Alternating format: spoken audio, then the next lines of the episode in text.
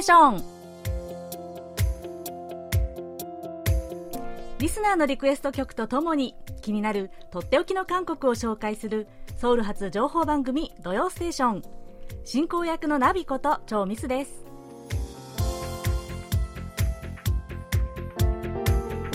リスナーの皆さんこんにちは。アニョハセヨえー、7月に入りましたね。もういよいよ夏到来という空気が感じられます。えー、気がつけばですね今週の「土曜ステーション」なんと第445回を迎えておりました。ということはですねあと5回で記念すべき第450回なんですね。ということは私が 進行役を担当してから50回目ということになります。いやーなんかね信じられないですね。びっくりするぐらいあっという間だったような気がします。もうね毎週 毎週試行錯誤を繰り返してるうちにいつの間にかもうこの季節が来たっていう感じですね。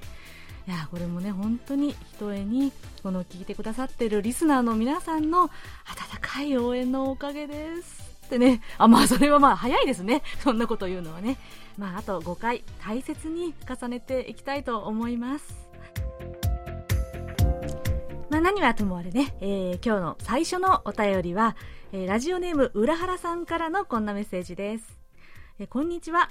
亀のキャラクターに似てるとしてファンの要望によりブレイブガールズのユジョンさんが期間限定モデルとなったスナック菓子コブチを新大久保で買いました日本のスナックにはないインジョルミマきなこ味の優しい甘さが良かったですリリース当日に韓国の音源チャートで1位になった夏にぴったりな最新曲をリクエストします。とのことです。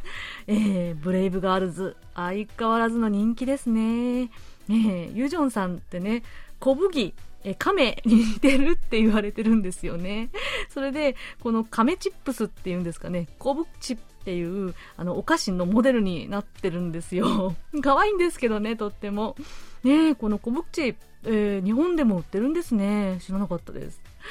いやで、それでは、えー、浦原さんからのリクエストのブレイブガールズの新曲、ちまっぱらんで今週の土曜ステーション、爽やかにスタートです。最後までお楽しみください。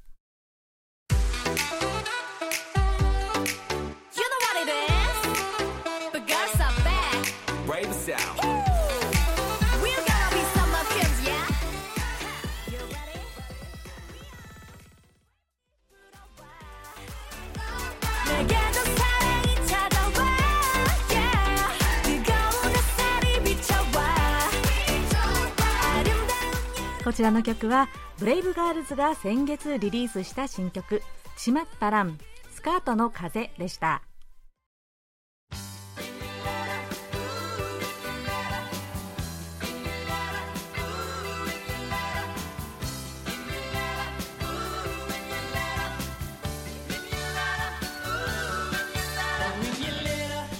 それではリスナーの皆さんから届いたお便りをご紹介します。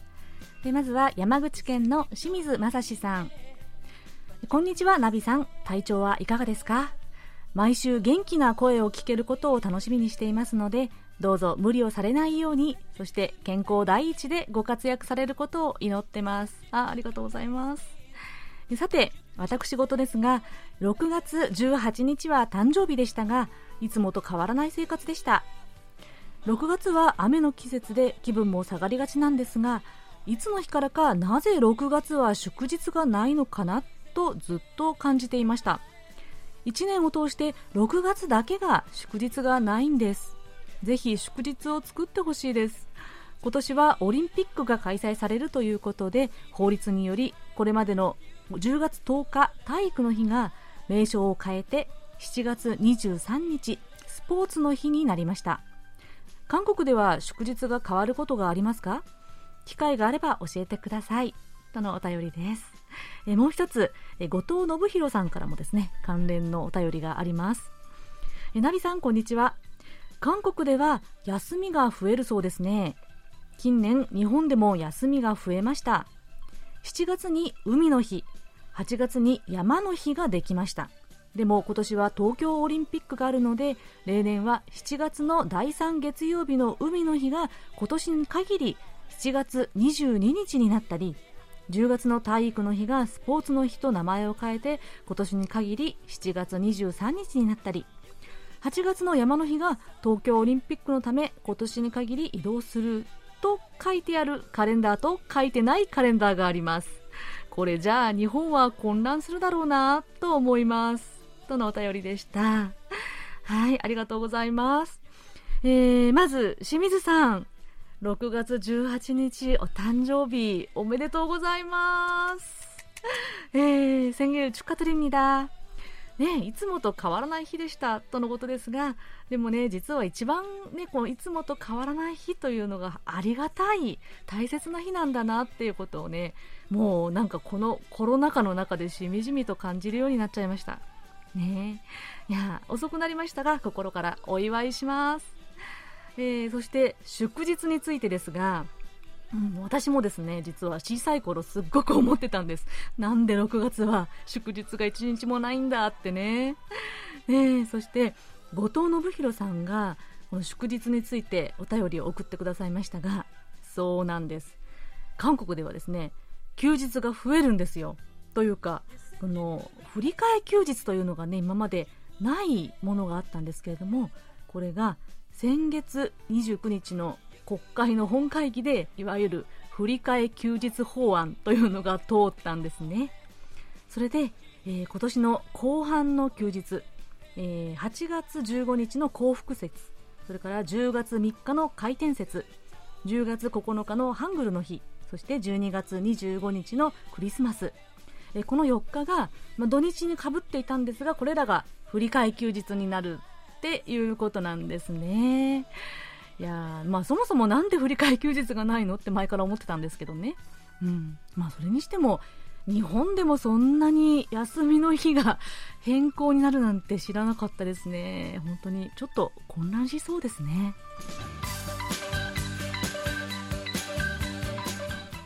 えー、ラジオネームポンタイビスさん。ナビさん、ひまわりさん、こんにちは。はい、こんにちは。えー、川柳送ります。よろしくお願いします。 한일 동원, 한일 농사, 한일 상모, 간니지 노月 오나지 츠키, 간니지 노시 오나지 어모이, 간니지 소보, えこの句は韓日で見る月が同じなら韓日でその月を見て美しいと思う気持ちも同じじゃないかな。そしてその気持ちで韓日をお互い慕い合うといいのになという句です。現状韓日は煮詰まった感がありますがまずはこういう気持ちも大事かなと思います。実際にはない言葉もありますが造語として作っています。という、えー、お便りでした。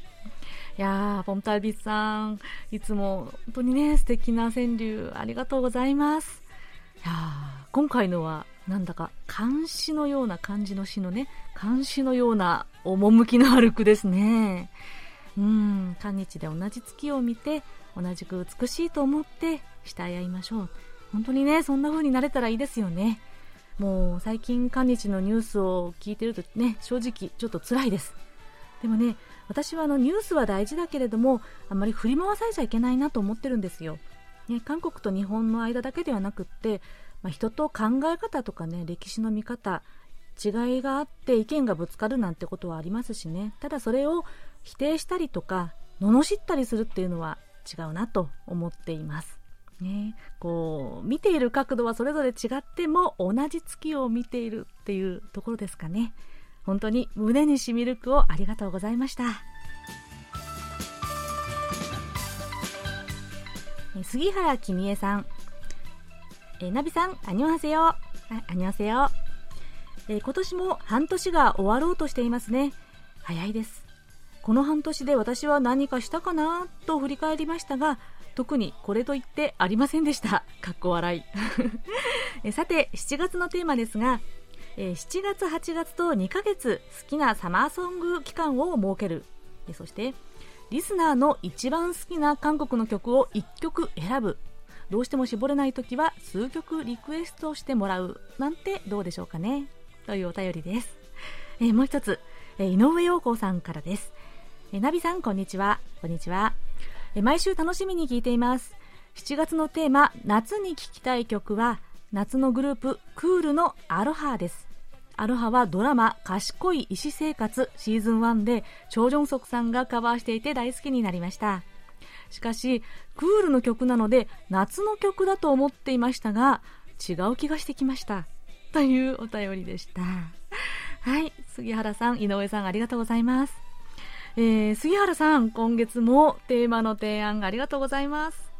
え、実はですね、先ほどお便りをご紹介した、え、後藤信弘さんからも、7月と8月のテーマ2月まとめて、海と山ってどうですかっていうね、ご提案をいただいてたんですよ。やっぱり夏っていうとね、うん、なんか7月から8月にかけてっていう気分になりますかね。そうですね。まあ、もしリクエストが多かったら、引き続き8月もサマーソングってするかもしれません。はい。えー、そして井上さん、私もですね、えー、クールのアロハとこの曲名を聞いて夏の曲だと思ってたんですよ。だって、クールでアロハですもんね。まあね、でもね、あの、曲って必ずしもその夏について歌ってる曲じゃなくっても、なんとなく夏に聴きたくなる歌とかってありますよね。イメージっていうのが。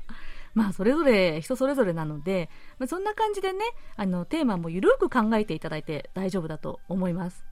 うん、例えば、ね、本当に、パッと思いついて、夏っぽい感じ？みたいなね。実は歌詞は違っても。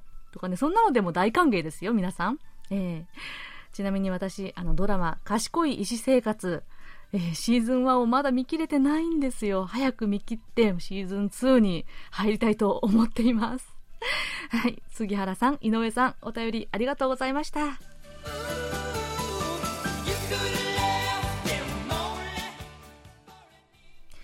それではこちらのコーナー行きましょう。空耳ハングル。え今日の空耳ハングルはえ福岡県のラジオネーム R05 さんからのご投稿です。え韓国語で痛いを意味する言葉を使った空耳投稿作品送りますとのことです。はい、えー、韓国人の空くんと日本人のミミちゃん。ある日2人は図書館で調べ物をしていました。そ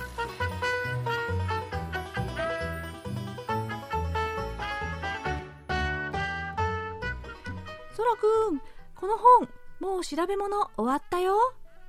お、早いね、ミミちゃん。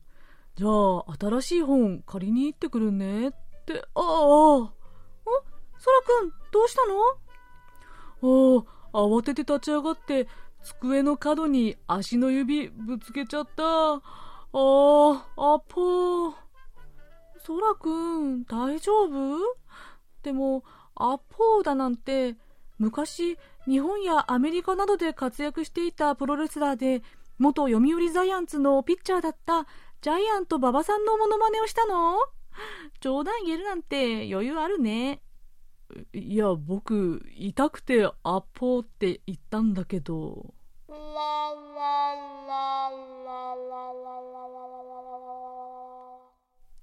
はい。R05 さん、お久しぶりに、あの、紹介させていただきましたけれども。いやこれね、あの、ミミちゃんが ジャイアント馬場さんについて紹介する説明がですね、詳しすぎて私は結構受けました。はい。いや元ジャイアンツの、もう読売のピッチャーだったんですね。ジャイアント馬場さん。えー、なんか、そう、確かそういえば聞いたことはあったけれども忘れてました。ですよね。アッポー、アッポー、またはアッパーっていうのはですね、痛い、アップだの変形ですね。アッパよ、アッパー、もしくはアッポーという、まあ、話し言葉ではね、言い方をします。ちなみにこのアッポーって ね、なんかイントネーション忘れちゃったんですけどね、アッポーでしたっけ？これジャイアント馬場さん本当におっしゃってたんですかね？どうやらね、これ、あの、ジャイアント馬場さんのモノマネがすごく流行って、それが一人歩きしたっていう説もあるそうなんですよ。ね、この、あの、空手チョップでアポーって 絶対言っちゃいますよね。言ってたような気がします。えー、というわけで、えー、今日の空耳ハングルは R05 さんからのご投稿で、アポー、痛い、アポーでした。ありがとうございました。えー、R05 さんにはささやかなプレゼントと私のサイン入りベリカードをお送りします。えー、今月も楽しい空耳ハングル、空耳ミュージック大募集してます。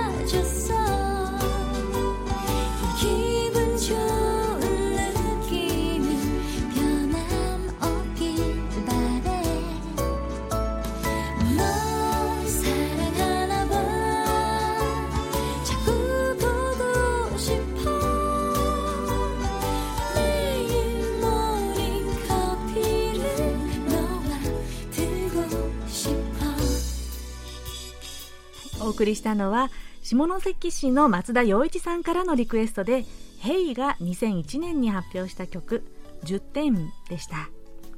松田さんからのお便りです。土曜ステーションのスタッフとリスナーの皆さんお久しぶりです。ナビさんはじめまして。毎日ラジオで楽しみに聞いています。これからもどうかよろしくお願いします。とのことです。はい松田さんはじめまして。これからもどんどんリクエストお待ちしてますね。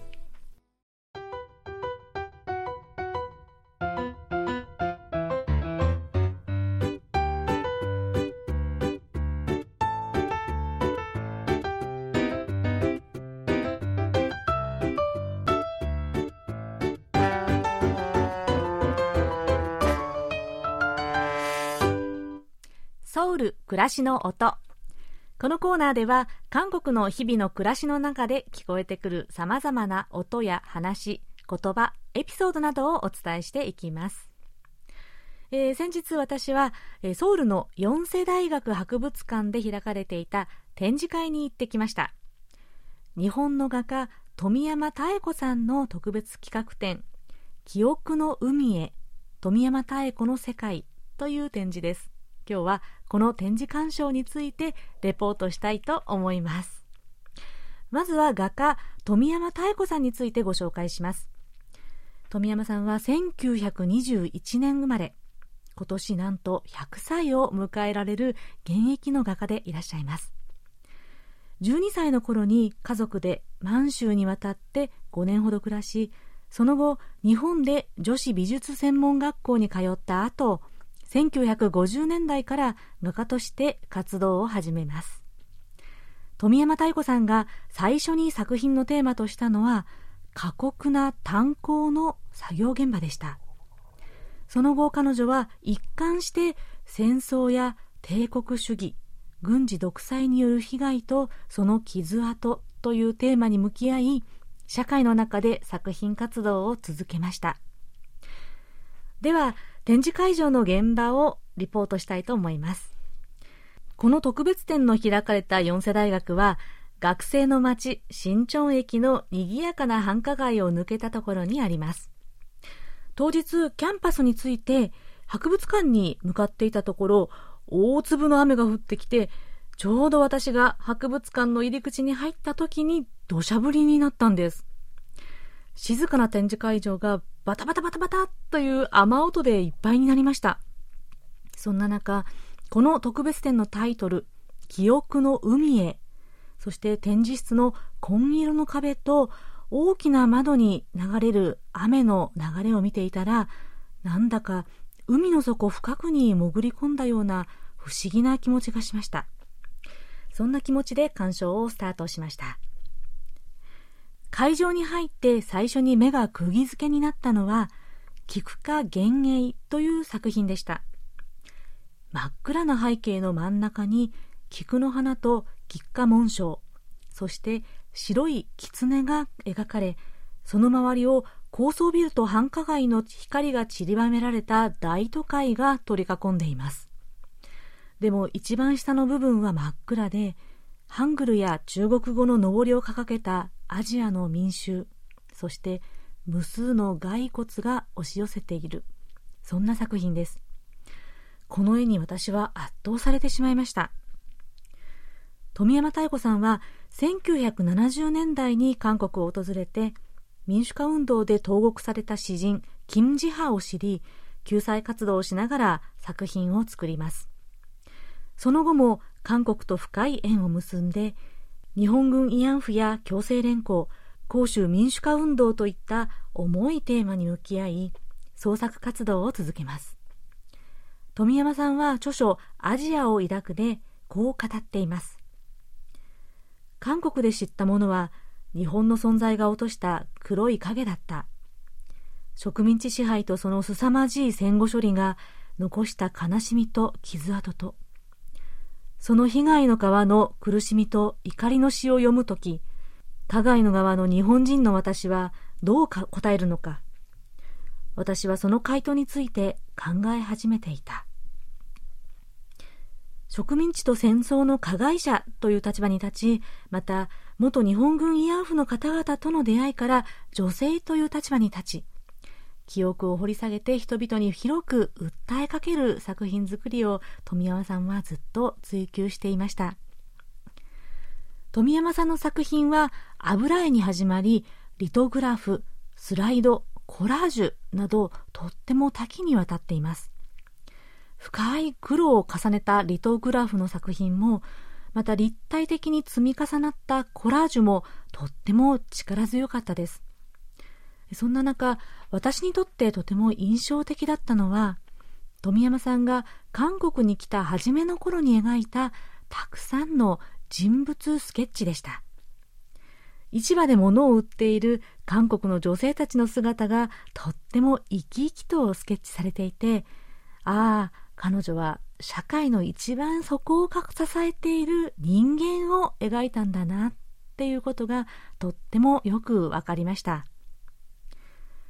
富山さんは2011年の東日本大震災と福島原発事故に関しても多くの作品を作り、豊かさを追求してきた近代文明の終焉を描いています。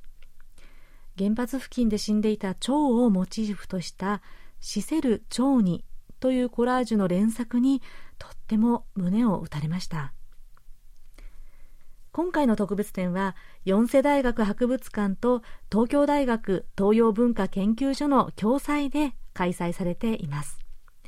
もともとは3月21日から6月30日までの会期となっていましたが、期間が延長されて8月31日まで開かれているということです。一人でも多くの方に見ていただけたらなぁと思う展示会でした。というわけで、今日はソウルで開かれている特別展、記憶の海へ富山妙子の世界の鑑賞レポートをお送りしました。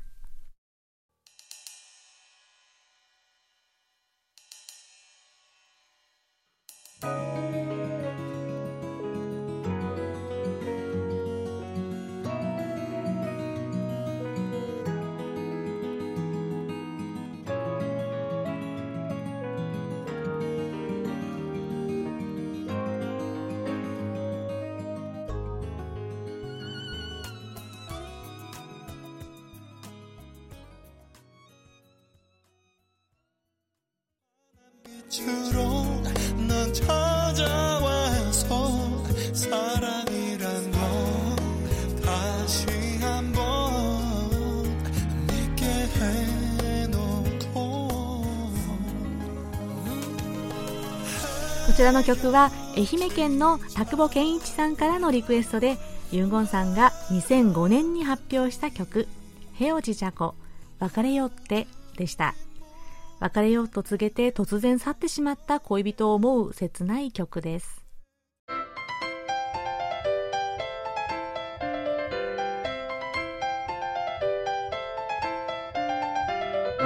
とっておき韓国ノート。今さら聞けない韓国入門。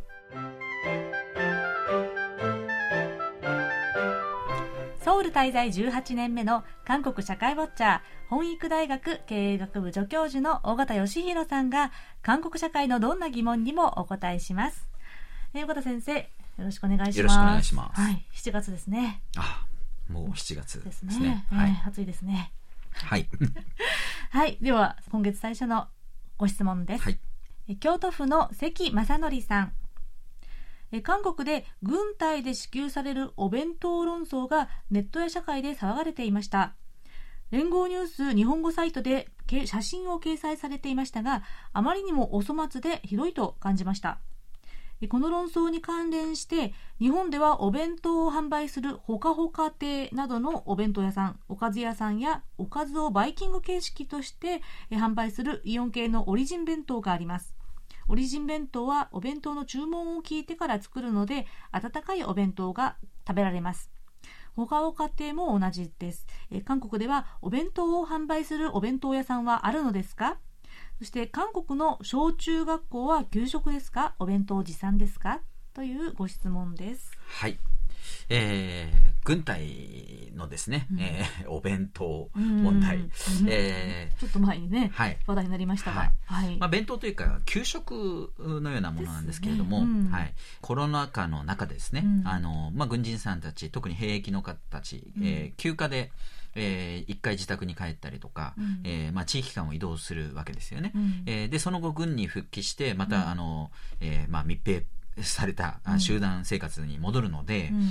えー一度軍あの休暇で出て軍隊に戻った時にですね、うん。えー隔離、えー期間を持つことになっているんですね。うんうんで軍に復帰してその隔離する、まあ、当然そういった施設がもともとあったわけではないので、うん。えーなかなかこう充実した、ね、施設に、えーいるわけでもない、うん。えーにもかかわらずそこに提供される食事、うん。まあ、外に食べに行けるわけでもなくて、うん。えー訓練を日頃組んでる、えー積んでる人たちと一緒に食べるわけでもなくて別途おこう支給される、えー給食があるんですがこれがひどいと。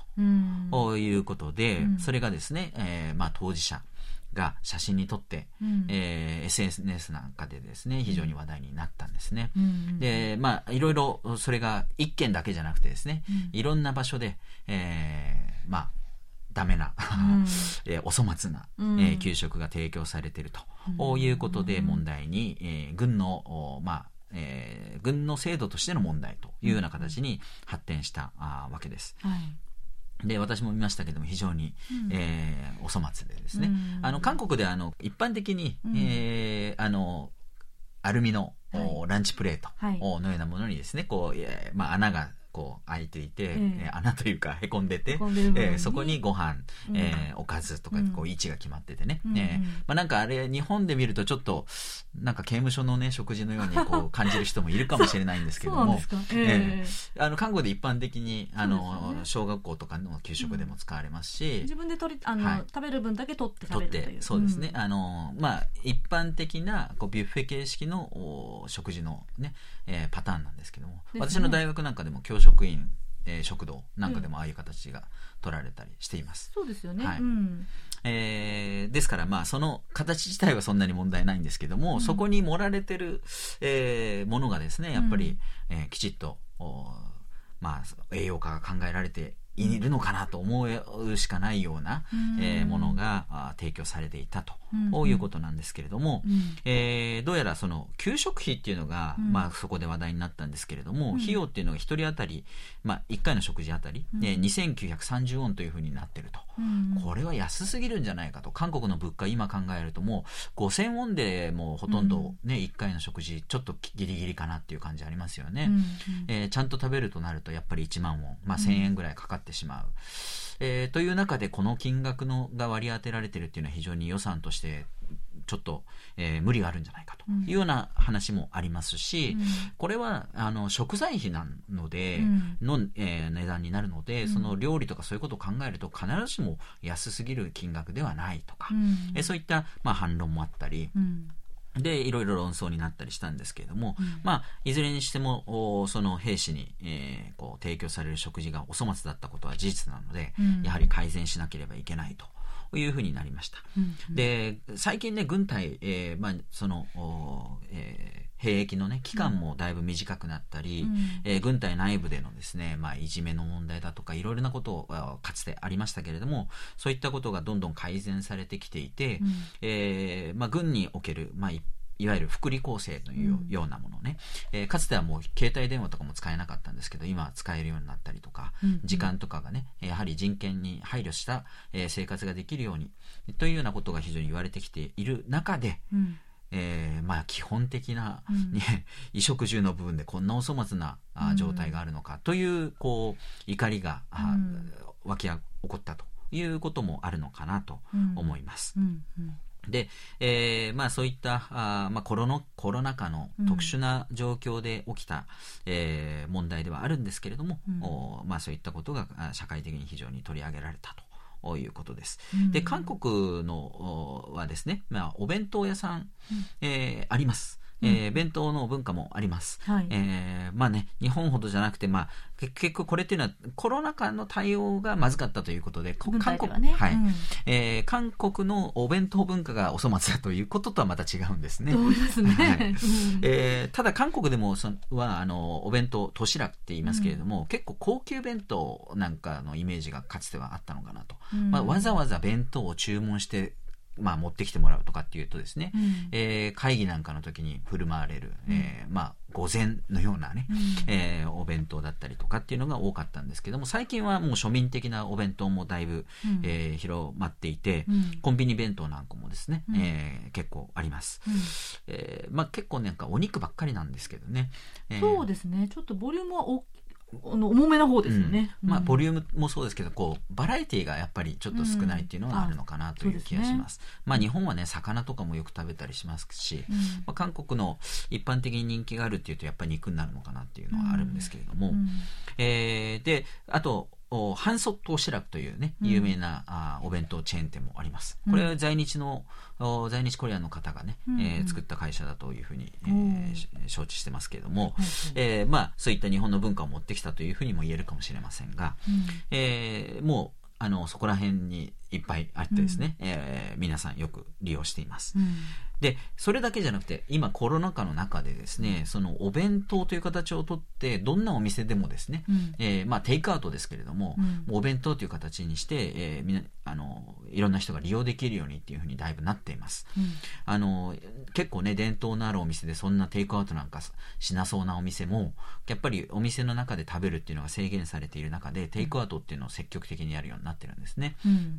うんで韓国ではもともと出前サービス、うん。韓国でペダル配達って言い方しますけども、うん。この配達サービスっていうのが非常に盛んで、うん。えー皆さんも知ってるかもしれませんが、えーチメ、えーチキンににメクチュチーはい。えーあのチキンですね、うん。えーチキンに、えービールですねメクチュ、うん。はい、これを合わせて食べるというのは韓国では、まあ、定番な。定番ですね。私ももし日本に帰るとしたらこれができなくなるのが心配だなという、えーぐらいのまあものですけれども、いのね。うん。はい。まあこれを結構、あの、まあ、配達してもらうんですよね。はい。で、ほあとはピザとかね、えーこの辺が定番だったんですけども、今はもうどんなお店でもうん。テイクアウトをししていて、うん。この、えー配達サービスっていうのがですね、うん。えーアプリにもなっていて、えースマートフォンでですね、うん。えーそのアプリに、えーアクセスするとですね、いろんなお店がもうすでにリストアップされていて、うん。そこに、えー注文をすると、そのアプリを通して、えー料金決済とかもあるし、うん。えー配達もされると、うん。でこのアプリ、えーがですね配達の民族ペダレ民族とか、うん。ヨギヨとか、うん。前もあこの時間でお話ししたことあるんですが、はい。そういった大手のあうん。配達、えーサービスアプリうん。がですね独占状態になってお店がそこに登録しない限り、うん。なかなか生き残れないっていうようなことになってきて、それもまた問題にもなったり、えーしたんですけれども、うんいずれにしても、えーそういった形で出前サービスというのは非常に、えー盛り上が 盛り上がるというか、えー普及している、えー中で、お弁当なんかもおいろんな形で今は、えー楽しめるようになっています。うんえーそれからですね、あのー結構みな、たくさんの人が住んでいるアパート団地うん。なんかでは、その団地の敷地内だったりすぐ、えーすぐ近くにある商店街なんかに、えー多様なお惣菜屋さんがありますよね。はい。あの、韓国はですね、パンチャンと言って、そのおかずをですね、えー何日もこう、えー作り置いて食べるとかっていうことがあるので、うん。それをですね、えー種類ごとにこう買ってですね、冷蔵庫に入れておいて、というようなことを結構やる家もあります。うん。特に一人暮らしとかの家なんかですね、これよく利用すると、まあ、え5つの種類で1万ウォンとかね、うん。えーそういうふうな形で買ってこれるんですけれども、そういったお惣菜屋さんもありますし、えーえープンシと言ってですね、えーこれ小麦粉で、もともと小麦粉で作ったあものをよく売るところ、まあ、うどんとか、いわゆる粉もんっていうやつ粉もんですね。うん。はい。えー粉の食べ物っていう漢字を書きますけれども、うん。えーそういったものを売るお店。うん。まあ、ここは結局何でも屋さんっていうことになるんですけど、ですけれども、うん。えーそういったお店で食べる人もいるんですが、そこでキンパ、うん。えー海苔巻きですね、えーこれをテイクアウトするっていうのは昔から、えー皆さんよくやっていて、そうですね。えーうんまあ、キンパだけに特化したお店もあるぐらいです。ですね、はい。うん。で、えーご質問にあったあー小中学校なんですけれども、うん。お弁当は基本的に、えーあんまり持たないですね、うん。給食ですね、うん。えーでですからまあ日本のような飾り付けられたこう、えー可愛いお弁当とかね、うん。えーそういうのはあんまり日本ならではなのかなという気がしますけれども、うん。もしでも遠足とか、うん。あーなんか弁当を持っていくときはどうするかというとキンパとかを持っていく家が多いんですね。はい、でそういう時にその先ほど言ったプンシクチョムとか、うん。えープンシクのお店とか、えーキンパムのお店で買ってくる人も多いですし、うん。まあ、あるいは、えー親が作る、えーケースもありますし、うん。あとサンドイッチなんかねそういったパンで済ませるような家庭も、えー結構いるようです。うん。はい。うんなるほどですね。そうですね。やっぱり一時に比べてお弁当もすごくバラエティーが増えたような気がしませんか？そうですね。ん。はい。ただやっぱりおっしゃったようにキンパとかがねあと出前があまりにももう充実していたからわざわざお弁当にしなくても、はい。みたいな雰囲気があった中でしたが、今ではねいろいろ選べますね。はいはい。というわけで、えーまあ、軍隊でのお弁当問題から始まって、韓国でのお弁当文化について、えーまあ、広くお話をいただきました。ありがとうございあました。りがとうございました。はい。岡田先生、では来週は、はい、えー引き続き今更聞けない韓国入門ということで、はいえーっと韓国の手話・点字についてお話したいと思います。はい、興味深いですね。はい、ではよろしくお願いします。はい。はい。とっておき韓国ノート、今更聞けない韓国入門宛てに皆さんどうぞお気軽にご質問をお寄せください。質問が採用された方には、尾形さんのサイン入りベリカードとささやかな記念品をお送りします。今週はご質問を送ってくださいました関正則さんにお送りします。さて、7月に入りましたので、今月のカレンダーをご紹介します。まず11日は、朝木、初福と言われる日です。えー三木、三福、またはポンナルと言われる、えー日の最初の日ですね。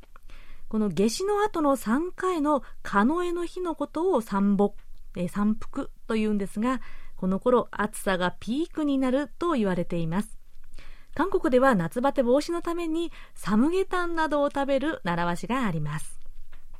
そして17日はチェホンジョル、憲法公布の日です。1948年大韓民国憲法が公布された日ということで、国の五大記念日の一つなんですが、以前は休日でしたが、今はそうではないそうなんですね。この度、振り替え休日法が通ったことから、また休みの日に戻そうという話題も出ているそうです。そして、21日は、純木、中福。先ほどの三木、えポンナルの2番目の日ですね。この辺りで本当に暑さで体も参ってしまう頃なので、体調には気をつけなければいけないですね。では、そろそろお別れの時間です。クロージングは先ほどお便りをご紹介した井上陽子さんからのリクエストです。曲のタイトル、アロハは、ニュージーランドの先住民マオリの言葉の愛から取っているそうで、とっても甘い愛の歌であるこの曲。結婚式の定番ソングだそうですよ。賢い私生活のチョジョンソクさんバージョンも素敵でしたね。それでは、クールが2001年に発表した曲、アロハをお聴きいただきながら、今週の土曜ステーションお別れです。お相手はナビことチョーミスでした。それではまた来週もお会いしましょう。アンニョンイゲセよ。